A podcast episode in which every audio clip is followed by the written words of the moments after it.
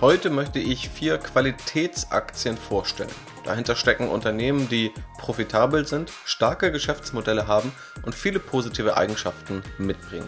Es geht dabei unter anderem um einen Zahlungsanbieter, den du definitiv kennst, den wohl am besten diversifizierten Medienkonzern und einen B2B-Software-Giganten aus den USA. Also für jeden, der sich für einzelne Aktien interessiert, aber auch für Unternehmen und die Mechanismen dahinter, ist einiges dabei. Ich wünsche dir viel Spaß.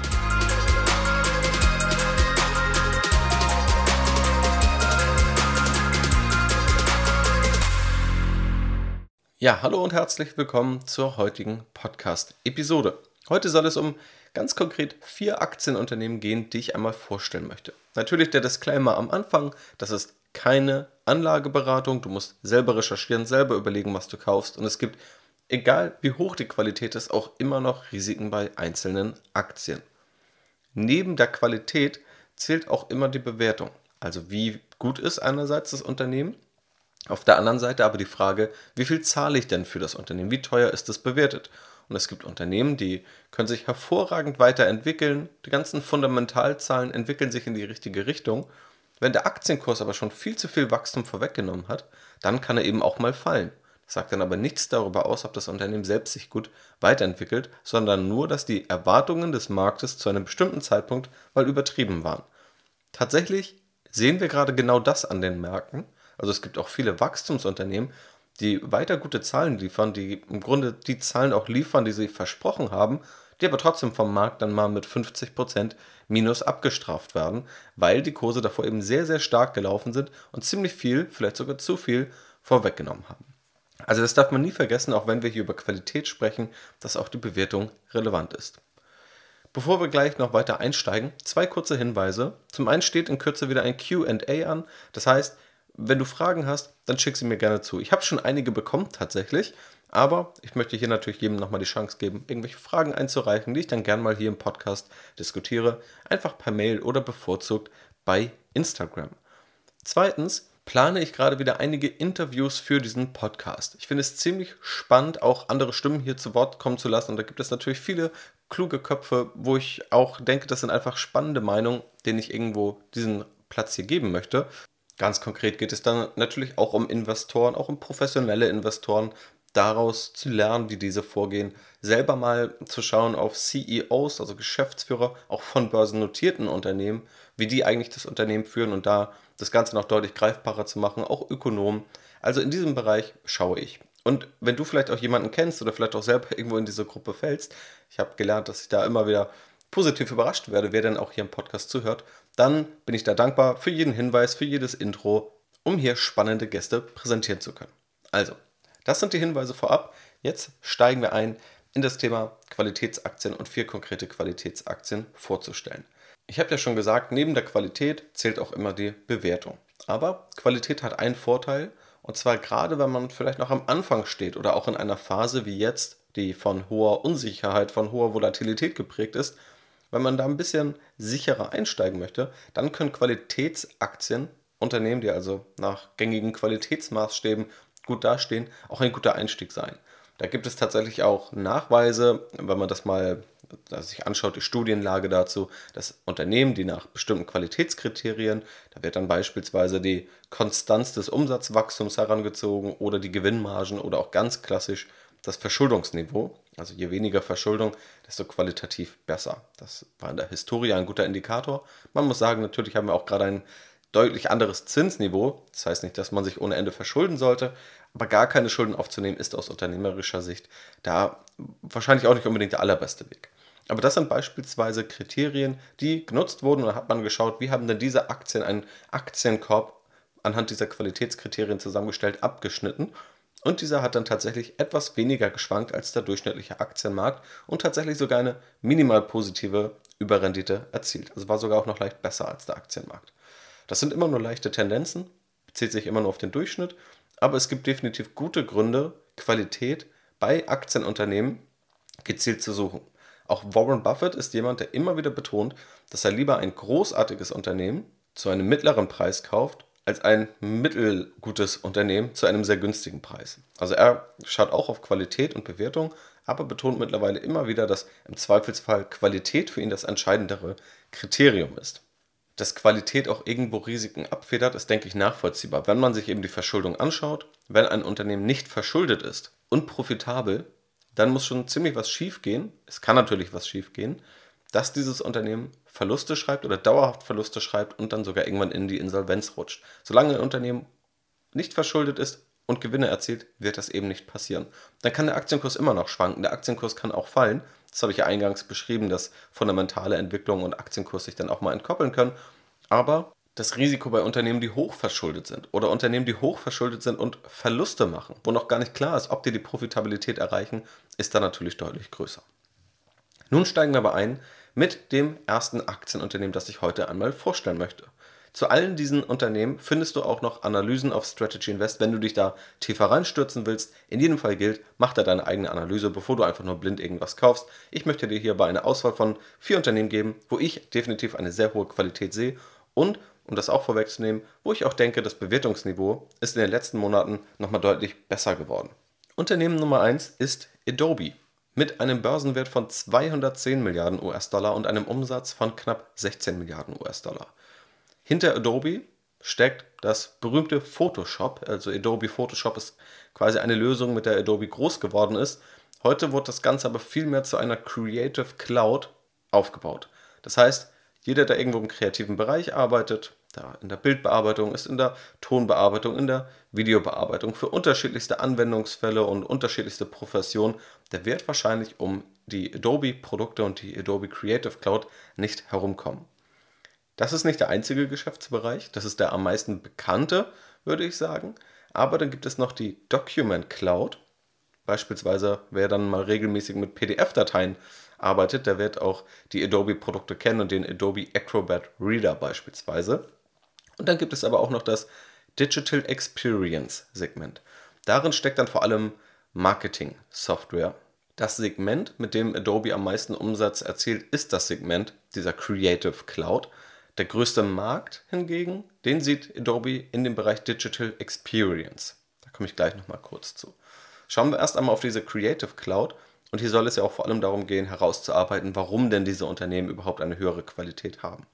Bei der Creative Cloud ist es so, dass Adobe auch viel dazu gekauft hat. Also es gibt eben diese Adobe-Kernlösungen, aber auch immer mehr Services, die Adobe dazu kauft und schrittweise integriert oder erstmal eigenständig laufen lässt. Aber Adobe ist jedenfalls für kreative ziemlich breit in der Abdeckung unterschiedlichster Anwendungsfälle. Da gibt es auch Netzwerkeffekte. Wenn man weiß, dass die ganze Welt mit Adobe Produkten arbeitet und dann gibt es ja wirklich spezialisierte Dateien, beispielsweise ich bearbeite ein Video und ich muss es irgendjemandem schicken, der mit diesem Video, mit dieser Videodatei weiterarbeiten kann, dann hilft es natürlich, wenn alle mit dem gleichen Programm, den gleichen Dateitypen, den gleichen Einstellungen arbeiten. Und genau das sind hier Netzwerkeffekte. Wenn Unternehmen eine Abteilung aufbauen wollen, dann werden sie am meisten Menschen finden, die Expertise haben im Umgang mit Adobe-Produkten. Auch das sind dann wieder Netzwerkeffekte. Das heißt, so bedingt sich das schon ziemlich stark und das ist ein großes Merkmal. Adobe hat auch einen ziemlich guten, muss man sagen, einen ziemlich erfolgreichen Shift hingelegt in der Abrechnungsweise. Früher hat man sich dann einzelne Lizenzen gekauft, man konnte sich dann eine Lizenz für Adobe Photoshop einer bestimmten Version kaufen und konnte dann darauf zugreifen. Heute geht es aber vielmehr darum, den Zugang im Abo zu kaufen. Sprich, man zahlt für entweder ein Produkt oder für diese gesamte Cloud einen monatlichen Betrag, je nach Umfang, was man dann noch alles nutzen möchte, und das wird dann eben regelmäßig abgebucht. Dafür hat man auch immer die aktuellste Version. Und diesen Wandel, den sieht man in vielen Bereichen, beziehungsweise viele Unternehmen werden direkt, gerade in diesem Softwarebereich, im Abo-Modell gegründet, also als Software as a Service. Und der charmante Vorteil für Adobe ist, dass es für Adobe ja eigentlich egal ist, ob jetzt jemand die aktuellste Version nutzt oder eine fünf Jahre alte Version. Die Kosten dafür steigen für Adobe nicht, wenn alle die aktuellste Version nutzen würden. Das heißt, die Kostenseite steigt nicht wirklich, aber alle haben dann tatsächlich die aktuellste Version und Umsätze kommen monatlich rein. Man muss dem User nicht immer wieder Werbung anzeigen, wo man dann die neueste Adobe Photoshop-Version beispielsweise verkauft, sondern der User ist einmal gewonnen und erzielt dann eben diese wiederkehrenden Umsätze. Wenn wir nochmal kurz auf das Digital Experience Segment schauen, also da, wo sich dann eher die Marketing-Software verbirgt, dann sieht das aber auch relativ spannend aus. Da ist Adobe im Digital Experience Bereich dabei. Da wird dann vor allem messbar oder nachvollziehbar gemacht für Unternehmen, über welche Kanäle ein Kunde wie mit dem Unternehmen interagiert, möglicherweise auch kauft. Also diese ganze ja, digitale Erfahrung, dieses ganze digitale Kundenerlebnis wird dadurch in Zahlen gegossen und nachvollziehbar gemacht. Und hier gilt Adobe laut Gartner, das ist ein relativ renommiertes Research-Unternehmen, tatsächlich auch führend in diesem Bereich der Digital Experience Plattform. Und das ist relativ spannend, weil das nochmal ein Geschäftsbereich ist, der dann doch noch etwas weiter ist von den anderen Geschäftsbereichen, von dieser Creative Cloud und auch von der Document Cloud. Auch die Document Cloud hat etwas gewonnen. Es gibt auch DocuSign als Aktienunternehmen. Da geht es vor allem auch darum, digital Signaturen zu liefern und eben mit PDFs bestmöglich arbeiten zu können. Also, die Qualitätskriterien, die wir hier haben, sind wiederkehrende Umsätze, auch mit einem starken Login-Effekt. Ja, wenn ich fünf Jahre mit Adobe-Produkten gearbeitet habe und da auf einmal raus will, dann ist das ganz schön schmerzhaft und auch diese Netzwerkeffekte, die man sieht. Das Geschäftsmodell ist natürlich auch zukunftsgerichtet, weil es vor allem da noch digital ausgelegt ist und es gibt sehr solide Zahlen. Wenn wir auf die nochmal schauen. Adobe ist aktuell mit dem 14-fachen des Umsatzes bewertet.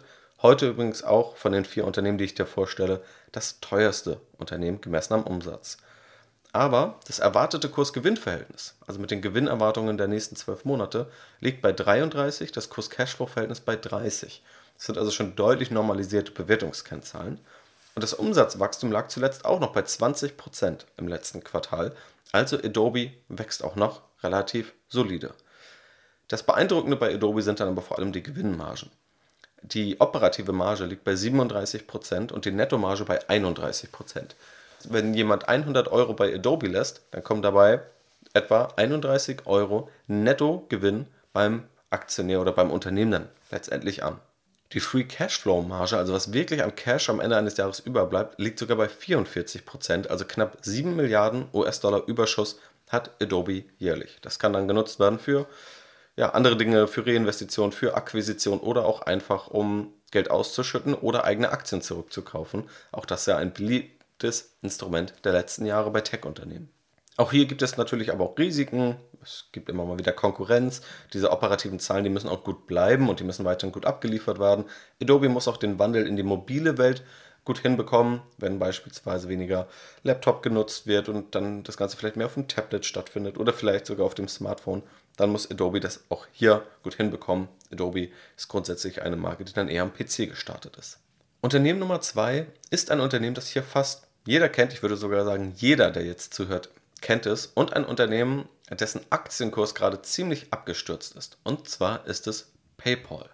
PayPal ist ein Payment-Anbieter, ein Zahlungsanbieter, mit dem man also Zahlungen verschicken kann, sowohl von Privatnutzer zu Privatnutzer als auch zu einem Unternehmen und Unternehmen untereinander. Also wirklich alle Bereiche B2C, B2B, C2C, alles wird hier abgedeckt.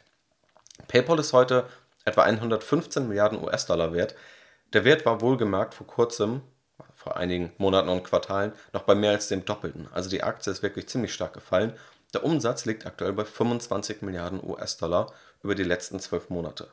Ich persönlich fand die Aktie immer zu teuer. Ich habe sie in den letzten Jahren, seit es Strategy Invest gibt, zweimal ähm, ausführlicher analysiert und fand sie immer zu teuer. Sie ist aber immer weiter gestiegen. Hat sich ehrlicherweise ein bisschen komisch angefühlt. Jetzt ist sie aber etwa 60 Prozent tatsächlich vom Höchststand runtergekommen. Das ist ganz schön erstaunlich. Das lag vor allem daran, dass ein vorsichtigerer Wachstumsausblick gegeben wurde. Und das muss man auch festhalten. PayPal ist keine Wachstumsaktie mehr, die jetzt wirklich rasantes Wachstum liefert, auch wenn die Zahlen in meinen Augen nicht wirklich schlecht sind. Aber der Aktienkurs hat halt auch hier einiges vorweggenommen, was PayPal so wahrscheinlich nicht erreichen konnte oder so kurzfristig auch nicht erreichen kann. Grundsätzlich, was macht PayPal? Werden unterschiedliche Gelder verschickt, unterschiedliche Zahlungsflüsse gibt es und PayPal nimmt sich eine kleine prozentuale Gebühr und erzielt damit dann eben selbst Umsätze. Gerade Unternehmen sind dabei interessant und warum binden Unternehmen wiederum PayPal ein? Vor allem deshalb, um die Conversions, die Kaufabschlüsse am Ende zu erhöhen. Du kennst es vielleicht auch, du schaust dir einen Online-Shop an und du bist vielleicht froh, wenn du siehst, da gibt es Zahlungsmethoden, die du kennst und die es für dich möglichst einfach machen. Und auch für Unternehmen, beispielsweise für Online-Shops, ist es natürlich ziemlich nervig, wenn ein Kunde kaufen möchte, aber dann durch einen ewig langen Zahlungsprozess muss oder dann vielleicht sogar abbricht, eben weil das Ganze zu komplex ist. Und da ist PayPal eben ziemlich einfach. PayPal genießt auch ein ziemlich hohes Vertrauen, muss man sagen. Also die Markenbekanntheit ist hoch. Damals ist PayPal ja auch noch mit eBay groß geworden. Und auch von da kennen viele sicherlich PayPal. Da ist auch der PayPal-Käuferschutz groß geworden. Also PayPal genießt viel Vertrauen und Unternehmen können sich natürlich auch dieses Vertrauen irgendwo zu eigen machen, wenn sie auch mit PayPal Zahlungen abwickeln. PayPal erweitert das Geschäftsmodell auch immer mal wieder. Aktuell, es gibt diese Möglichkeiten, sich Geld zu schicken, normal zu zahlen, aber jetzt auch das Kryptowährungsthema wird aufgenommen, also dann über PayPal Kryptowährungen zu kaufen oder dass PayPal diese verwahrt. Dann gibt es noch weitere Aspekte, beispielsweise das Thema Buy Now, Pay Later. Also letztendlich der Ratenkauf, der gerade ziemlich viel Beliebtheit bekommt im Fintech-Bereich, der aber auch an einigen Stellen kritisiert wird, weil ein Ratenkauf vielleicht auch dazu verleitet, zu viel Geld auszugeben, als dass man sich das leisten könnte. Aber das sind so die Geschäftsbereiche, wo PayPal gerade stärker drauf schaut. Wenn wir uns jetzt die Zahlen anschauen, nach diesem Kurssturz wohlgemerkt, dann sehen wir schon deutlich normalere, fast schon durchschnittliche Bewertungsniveaus, also durchschnittlich im Vergleich zum Markt. Wir sehen ein Kursumsatzverhältnis von 5. Auch hier zum Vergleich, die letzten fünf Jahre lag PayPal da eher bei einem Kursumsatzverhältnis von 9. Das hat sich also fast halbiert. Wir haben ein erwartetes Kurs-Gewinn-Verhältnis von 22 und ein Kurs-Cashflow-Verhältnis von 19. Man kann sagen, so im ganz langfristigen Durchschnitt in den USA liegt vielleicht so ein Kurs-Gewinn-Verhältnis oder ein erwartetes Kurs-Gewinn-Verhältnis irgendwo im Bereich 15 bis 18. Das ist auch okay, wenn es heute etwas höher ist, also etwas teurer ist, da wir sehr niedrige Zinsen haben. Aber das zeigt schon, PayPal wird mit einem minimalen Premium vielleicht an der Börse bewertet, aber das ist sehr überschaubar.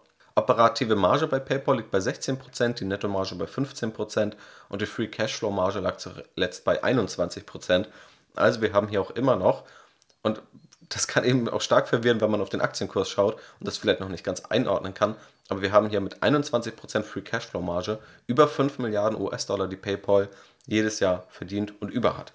Also das zeigt, wir haben hier auch wirklich ein profitables Unternehmen. Und PayPal wächst auch wir hatten 13% Umsatzwachstum im letzten Quartal und der Ausblick für 2022 liegt bei 15 bis 17% Umsatzwachstum.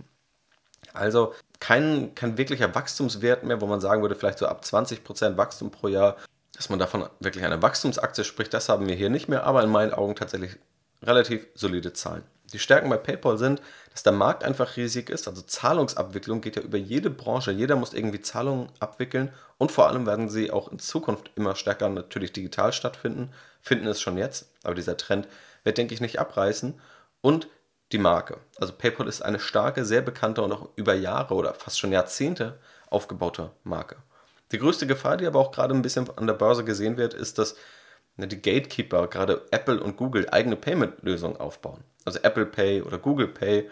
Und dass es dann auch sehr komfortable Lösungen sind, die noch dichter am Kunden sind als PayPal, wo PayPal immer noch ein extra Schritt ist, weil man selber beispielsweise mit dem Smartphone so einfach Geld verschicken kann. Das ist also auch die größte Gefahr. Das habe ich gerade auf Instagram, da habe ich mal gefragt, wieso die PayPal-Aktie gesehen wird und auch da wurde das immer wieder genannt. Gerade diese Konkurrenz durch Apple und Google, die womöglich dann vielleicht auch auf Margen drücken kann oder das Wachstum etwas drücken kann.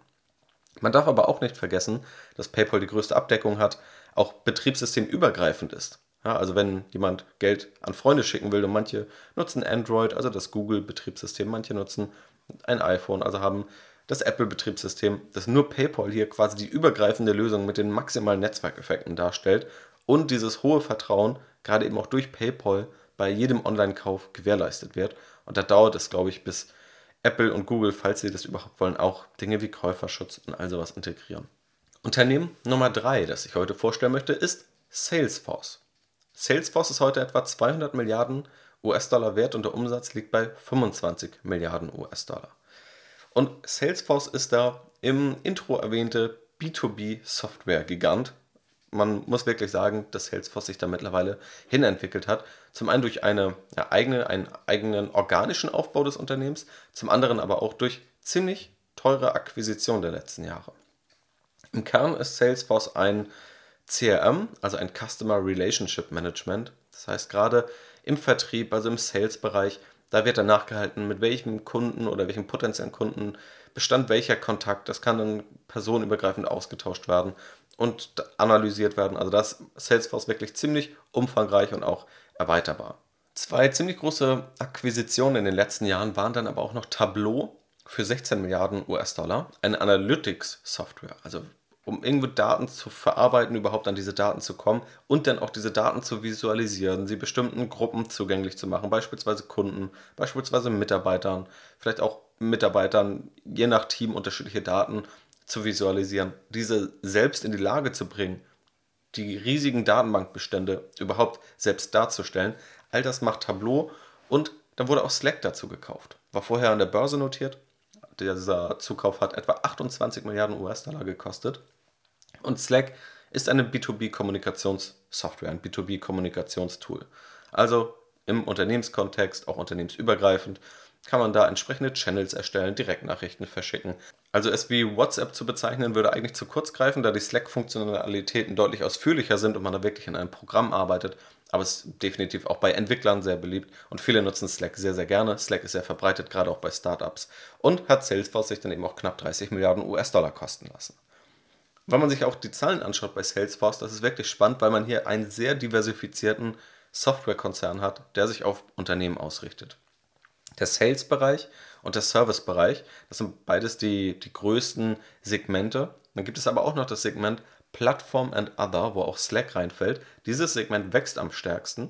Dann gibt es noch Marketing and Commerce und dann gibt es noch das Segment Data, wo dann auch Tableau reinfällt. Und dieses Segment wächst am zweitstärksten. Und die Segmente machen zwischen 3,8 und 6,5 Milliarden US-Dollar Umsatz. Also das, da gibt es natürlich Unterschiede dann, aber die liegen schon alle relativ eng beieinander, was eben die Diversifikation der Umsätze auch irgendwo zeigt.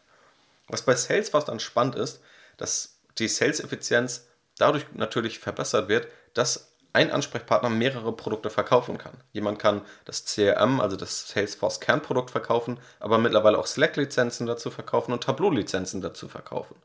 Also das macht es natürlich schon einfacher und gibt auch etwas Verhandlungsmacht an Salesforce. Salesforce hat auch hier wiederkehrende Umsätze, also Abo-Umsätze, die dann irgendwie monatlich oder jährlich abgebucht werden und auch hohe Login-Effekte.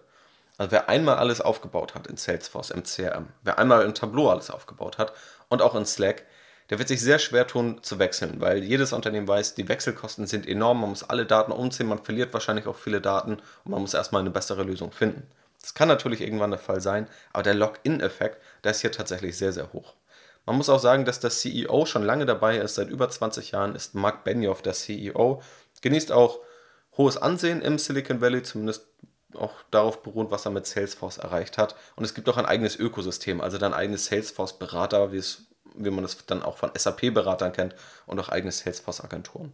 Und das zeigt schon, warum ich persönlich dann auch Salesforce als ziemlich starkes Geschäftsmodell einschätze. Es gilt jetzt gerade im CRM nicht als das Unternehmen, das gerade für Startups am einsteigerfreundlichsten ist und vielleicht auch nicht das, was in jedem technologischen Bereich unbedingt super modern wirkt. Da gibt es Konkurrenten wie HubSpot, die da auch einiges an einigen Stellen besser machen. Aber in Summe ist Salesforce eben da schon ziemlich stark. Die Gewinnmargen sind aber noch überschaubar, wenn wir sie auch mal mit den anderen Unternehmen vergleichen. Darauf komme ich gleich nochmal kurz. Aber das heißt, diese müssen noch realisiert werden. Ich glaube, da ist noch Potenzial, aber das wird sich eben dann in der Praxis zeigen müssen. Und die Zukäufe sind natürlich auch immer ein gewisses Risiko. Diese Zukäufe müssen auch dann sauber integriert werden. Es wird dann auch in der Regel bei einem Zukauf mehr gezahlt, als der Markt für das Unternehmen gezahlt hätte. Also wenn Slack an der Börse ist für beispielsweise 22 Milliarden und Salesforce bittet 28 Milliarden, wird eben 6 Milliarden mehr gezahlt. Das ist jetzt nur eine Beispielzahl. Und das taucht dann als Goodwill in der Bilanz auf. Und wenn sich herausstellt, dass Slack doch gar nicht so wertvoll war, dass man viel zu viel gezahlt hat, kann das auch mal abgeschrieben werden und das kann dann auch mal einen Verlust verursachen. Das ist immer das Risiko bei Akquisition. Wenn wir hier auf die Zahlen schauen, dann sehen wir ein Kursumsatzverhältnis von 7,5. Das liegt leicht unter dem Durchschnitt der letzten fünf Jahre von 9. Das erwartete Kurs-Gewinn-Verhältnis bei 46 und das Kurs-Cashflow-Verhältnis von 33. Die Gewinnmargen habe ich ja schon angekündigt. Wir haben hier eine Bruttomarge von 74%. Also die Umsätze abzüglich der direkten Produktkosten ergeben die Bruttomarge, also quasi das alleroberste Limit der Profitabilität, wovon dann aber noch Gehälter, Entwicklungskosten, allgemeine Betriebskosten abgezogen werden. Die operative Marge lag bei Salesforce bei 4%, die Nettomarge bei 7%, die Free Cashflow Marge immerhin bei 16%. Aber das ist vielleicht etwas untypisch bei Salesforce. Das Unternehmen ist eigentlich schon relativ lange am Markt, es wächst auch jetzt nicht mehr übertrieben stark. Die Bruttomarge ist auch relativ hoch, wie wir es bei Software sehen. Aber, gerade auch im Vergleich zu Adobe, sind die effektiven Gewinnmargen aktuell deutlich niedriger noch. Aber immerhin, im letzten Quartal ist Salesforce noch mit 26% gewachsen. Also das Wachstum ist hier auch noch auf etwas höherem Niveau als beispielsweise bei PayPal oder auch bei Adobe. Wobei man eben auch sagen muss, ich vergleiche sie nur, weil sie jetzt in dieser Podcast-Folge zusammen auftauchen. Sie sind natürlich nicht die identischen Geschäftsmodelle. Ich habe auch versucht, hier möglichst unterschiedliche Geschäftsmodelle mit unterschiedlichen Aspekten mit reinzubringen. Und last but not least geht es um Disney. Tatsächlich auch jetzt nochmal ein ja, anderer Konzern, ein Medienkonzern vor allem. Disney ist aktuell auch das wertvollste Unternehmen dieser vier vorgestellten mit 255 Milliarden US-Dollar Börsenwert und 73 Milliarden Dollar Umsatz über die letzten zwölf Monate, was tatsächlich der höchste Wert der Firmengeschichte ist. Was natürlich auch ganz spannend ist, weil ja durchaus die Ferienparks von Disney etwas zu kämpfen hatten. Also grundsätzlich, Disney wurde 1923 gegründet das heißt, das 100-jährige Jubiläum steht bevor, ist Disney eben ein Medienunternehmen mit einem sehr diversifizierten Geschäftsmodell. Das ist schon eine der größten Stärken von Disney, die man, glaube ich, auch verstehen muss. Hinter Disney stehen unzählige Marken, die dann wiederum über unterschiedlichste Wege monetarisiert werden können. Und ich kenne kein Unternehmen, das das Ganze so gut und diversifiziert macht wie Disney. Wenn es dann eine Marke gibt, dann wird dazu Merchandise erstellt. Dann kann man das selbst in den eigenen Disney-Ferienparks, also im Disneyland, erleben. Es gibt eigene TV-Sender, wo das ausgestrahlt werden kann, wo man dann Werbeerlöse erzielt. Natürlich landen Filme im Kino und mittlerweile gibt es auch ein Streaming-Geschäft. Das heißt, ohne dieses Kinogeschäft, das ja ein Zwischenhändler ist für Disney, also Disney stellt dann einen Film her, gibt es an die Kinos und die Kinos regeln dann quasi den Rest. Im Streaming-Geschäft setzt Disney selbst den Dienst auf und verkauft den selbst an den Kunden. Also Direct to Consumer ist das Ganze. Und das kann natürlich auch höhere Gewinnmargen bedeuten. Aber das ist dieses grundsätzliche Modell. Disney im Kern erschafft Marken, die sehr bekannt sind, die gerade auch auf Kinder, Jugendliche ausgerichtet sind, aber tatsächlich mittlerweile auch deutlich darüber hinaus und schafft ein ganzheitliches Erlebnis sowohl offline als auch online um nochmal einen Einblick zu geben in dieses Disney-Universum. Also dazu gehören dann Disney-Marken wie Pinocchio, König der Löwen, Peter Pan, Ice Age, Winnie Pooh, Rapunzel, die Eiskönigin, High School Musical, Monster AG oder Toy Story. Aber auch das Marvel-Universum mittlerweile. Also Avengers, Guardians of the Galaxy, Black Panther, Blade, Hulk und so weiter. Dann noch das Pixar-Universum mit Luca, Cars, Soul oder Duck Days. Lucasfilm wurde ebenfalls dazu gekauft, wozu dann die komplette Star Wars-Reihe gehört und mittlerweile auch Serienableger. Beispielsweise The Mandalorian wird dann auch über Disney Plus zugänglich gemacht oder eigene Spin-offs aus dieser Star Wars Saga. Gehört auch mittlerweile zu Walt Disney. Oder auch National Geographic und noch andere Streaming-Dienste wie ESPN, die dann vor allem einen Sportfokus haben, oder Hulu, die man im deutschsprachigen Raum eher weniger kennt, aber die tatsächlich auch relativ relevant sind, beispielsweise in den USA. Das zeigt schon, und das ist ja nur ein Ausschnitt, dieses riesige Markenuniversum von Disney, was durch eigene Marken entstanden ist, aber auch durch Zukäufe. Es gibt vom Magazin Fortune eine Liste der meistbewundertsten Unternehmen, wo dann auch Branchenexperten befragt werden. Und tatsächlich von allen Unternehmen, da sind natürlich auch die großen Tech-Unternehmen vertreten, liegt Disney hier auf Platz Nummer 5. Das finde ich ganz spannend, weil Disney jetzt vielleicht nicht als der allermodernste Konzern gilt, der über die letzten fünf Jahre enorm durch die Decke ging. Da wurde eher über andere Unternehmen gesprochen, aber Disney steht hier tatsächlich relativ gut da oder zumindest in der Gunst der Branchenexperten. Und gerade Disney Plus, also das Streaming-Angebot, ist nochmal ein großer Erfolg geworden über die letzten Jahre. Es ist vor etwas mehr als zwei Jahren gestartet und hat heute 130 Millionen Abonnenten. zum Vergleich, Netflix hat 220 Millionen. Also es ist wirklich enorm, wie schnell Disney Plus da aufgeholt hat und wie schnell Disney Plus durch die ganzen Marken, die es hat, diesen Streaming-Dienst auch etablieren konnte. Er ist etwas günstiger als Netflix, variiert natürlich auch nochmal international, aber das Wachstum ist hier wirklich ziemlich beeindruckend. Und das Timing hätte wahrscheinlich für Disney nicht besser sein können. Kurz vor der Pandemie wurde Disney Plus dann gelauncht und natürlich etwas weiter davor schon vorbereitet. Aber die Parks, also das ganze Ferienparkgeschäft, die Disneylands, mussten ja dann geschlossen werden. Auf der anderen Seite konnte der Streamingdienst dann enorm stark profitieren und konnte es zumindest etwas auffedern. Die Zahlen sind auf jeden Fall zurückgegangen, aber dieses Streaming-Geschäft ist ja vor allem auch langfristig ausgerichtet, Kunden zu akquirieren und dann langfristig über dieses Abo-Modell das dann eben ausgleichen zu können. Dadurch kann Disney auch immer Geld verdienen und ist dadurch auch bei den Erlösströmen sehr gut diversifiziert. Also wenn die Leute rausgehen wollen im Sommer, dann können sie in die Parks gehen. Wenn sie im Winter nicht so viel rausgehen wollen, dann können sie jetzt ins Kino gehen oder auch das Streaming-Geschäft einfach befeuern, also Disney Plus nutzen. Und auch in der Pandemie war das natürlich der Fall. Entweder ging man mehr in Parks oder, wenn man nicht mehr in die Parks gehen konnte, hat man eher das Streaming-Geschäft genutzt. Also dahingehend ist Disney sehr gut diversifiziert, es gibt wohl kaum ein Unternehmen, das so viele starke Marken selbst erschafft und Marken bündelt wie Disney. Und durch die Größe hat Disney natürlich auch die Skaleneffekte, überhaupt so etwas zu realisieren. Wie Marken zu erschaffen, Filme zu drehen, das Streaming-Geschäft aufzusetzen und Parks zu betreiben.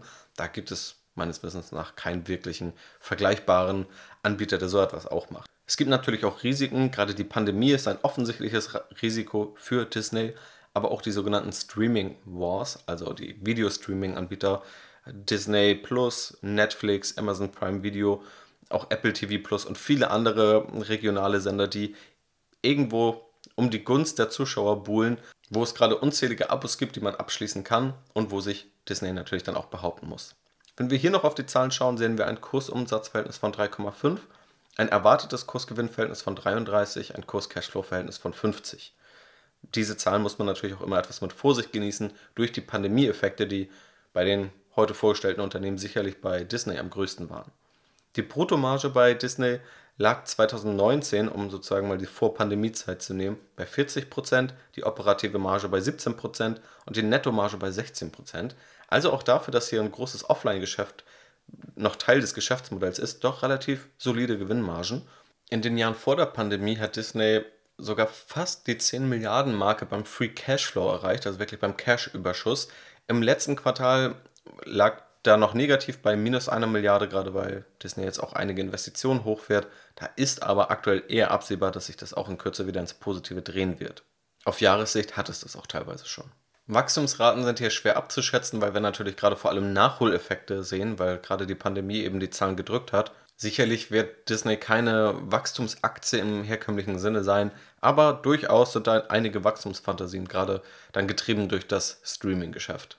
So, und damit schließt Walt Disney diese Reihe ab. Also wir haben über Qualitätsaktien gesprochen, generell, warum es auch interessant sein kann, diesen Faktor Qualität hier mit einzubeziehen, über Adobe, über PayPal, über Salesforce und über Disney. Ich hoffe, dass du diese Unternehmen nun besser verstehst und auch nachvollziehen konntest, warum ich persönlich in diesen Unternehmen und auch in diesen Geschäftsmodellen der Unternehmen diese hohe Qualität sehe. Das ist natürlich kein Garant dafür, dass all diese vier Unternehmen in den nächsten Jahren durch die Decke gehen oder enorm gut performen. Das weiß niemand, das weiß auch ich nicht. Aber für mich ist es erstmal eine positive Indikation und ein erster Schritt bei der Erkenntnis, ob man dann vielleicht selber mal investieren sollte oder nicht. Aber das, wie gesagt, bleibt immer dir überlassen und du musst das Risiko dann natürlich selber einschätzen. Wenn du tiefer eintauchen möchtest in diese Unternehmen, schau gerne in die Podcast-Beschreibung. Da findest du Links zu allen Analysen. Schreib mir gerne bei Instagram, wenn du etwas zu einem zukünftigen Format hast, beispielsweise dem QA, also wo ich hier auf Fragen eingehe, oder zu potenziellen Interviewpartnern für diesen Podcast. Vielen Dank dafür schon mal. Vielen Dank auch, dass du bis zum Ende dran geblieben bist. Vielen Dank auch für alle positiven Bewertungen zu diesem Podcast in den letzten Tagen und Wochen. In diesem Sinne wünsche ich noch einen schönen und hoffentlich erholsamen Tag. Mach's gut und bis zum nächsten Mal.